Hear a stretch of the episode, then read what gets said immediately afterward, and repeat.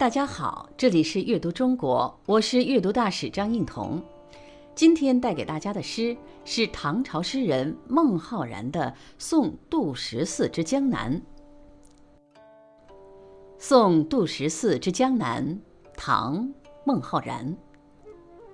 荆吴相接水为乡，君去春江正渺茫。日暮征帆何处泊？天涯一望。断人肠。两湖江浙接壤之处是一片河道纵横的水乡。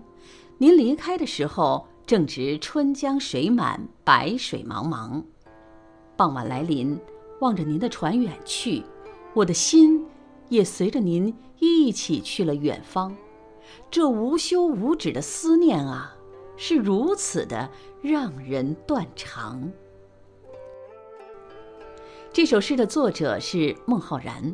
孟浩然生于公元六八九年，唐代诗人，本名浩，字浩然，老家是湖北襄阳，所以人们称呼他孟襄阳。孟浩然没有做官，因此人们也称呼他为孟山人。孟浩然早年很想为朝廷所用。但是在仕途困顿、痛苦、失望之后，决定隐居。他曾经隐居在鹿门山，写了两百多首诗。四十岁的时候游了长安，他曾在太学赋诗：“名动公卿一作轻浮，为之搁笔。”也就是说，哎，孟浩然写的太好了，我们还写什么呢？当然。这种念头是不对的。别人写得好是别人的事儿，每个人只要跟自己比，写自己能写的就好了。而且，每个人在不断的努力之下，都会越来越进步。孟浩然的诗与另一位山水田园诗人王维齐名，世人将他们并称为“王孟”。他们的诗清淡。长于写景，多反映山水田园和隐逸行旅等内容。孟浩然的绝大部分诗为五言短篇，在艺术上有独特的造诣，有《孟浩然集》三卷，今编诗两卷。孟浩然的友人杜晃要离开京地到东吴。孟浩然为友人杜晃送行而写下这首送别诗。现在，我们就来仔细的读一读这首诗。从标题我们看出来，这是一首送别诗，知、去、到的意思。杜十四，杜晃排行十四，排行十四。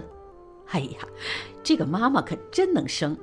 你可能会这么想，其实这是个排行，是把堂兄弟都排了进来，他排行十四，而不是一个母亲所生的第十四个孩子。第一句“荆吴相接水为乡”，荆吴，荆是古代楚国的别名，在今天的湖北、湖南一带，吴也是古代国名。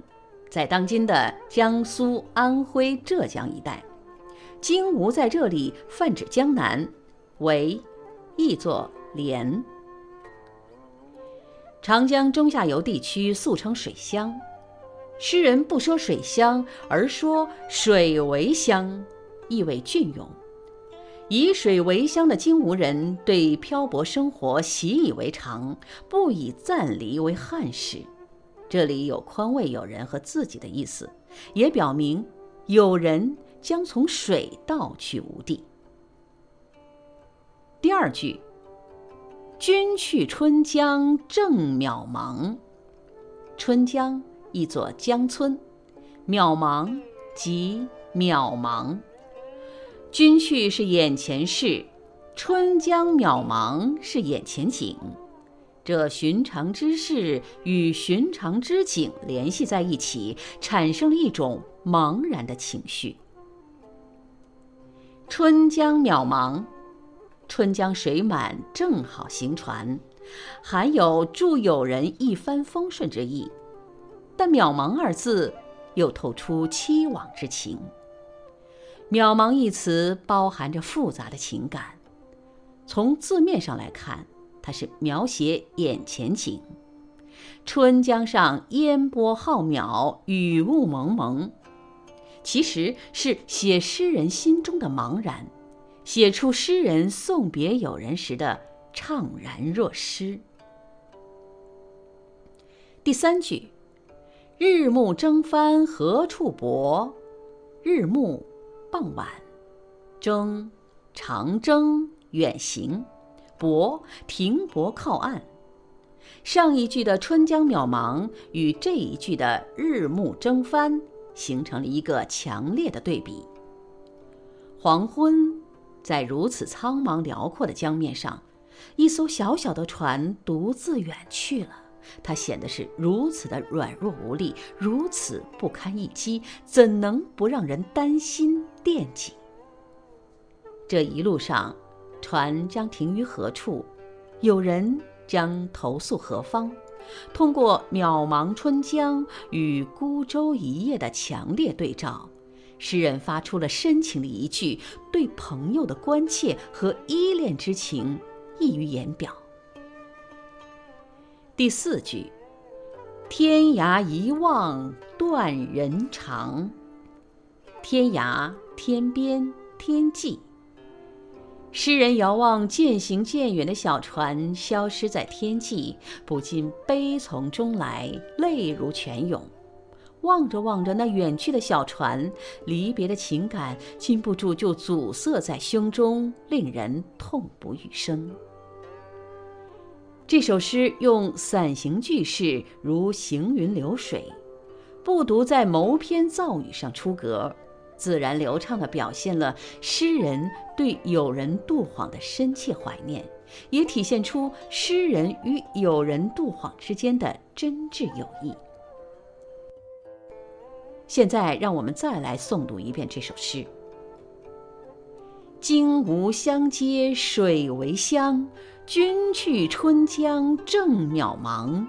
日暮征帆何处泊？天涯一望断。”人长。这里是阅读中国，我是阅读大使张映彤，感谢您的收听。